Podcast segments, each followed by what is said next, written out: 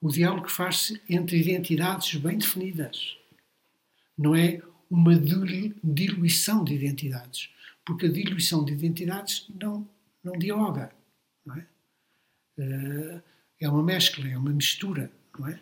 não, são identidades bem definidas que, com respeito total uns pelos outros, dialogam uns com os outros. Não é?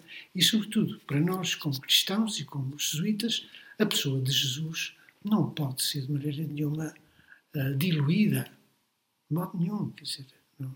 Temos um património espiritual tão rico e tão maravilhoso que, que, que é, um, é, uma falsa, no meu entender, outros, se calhar, com maiores conhecimentos, poderão dizer de outra maneira, mas, no meu entender, é uma falsa posição a diluição da nossa identidade como jesuítas e como, eh, como sacerdotes e como eh, proclamadores da palavra de, de Jesus Cristo, não é?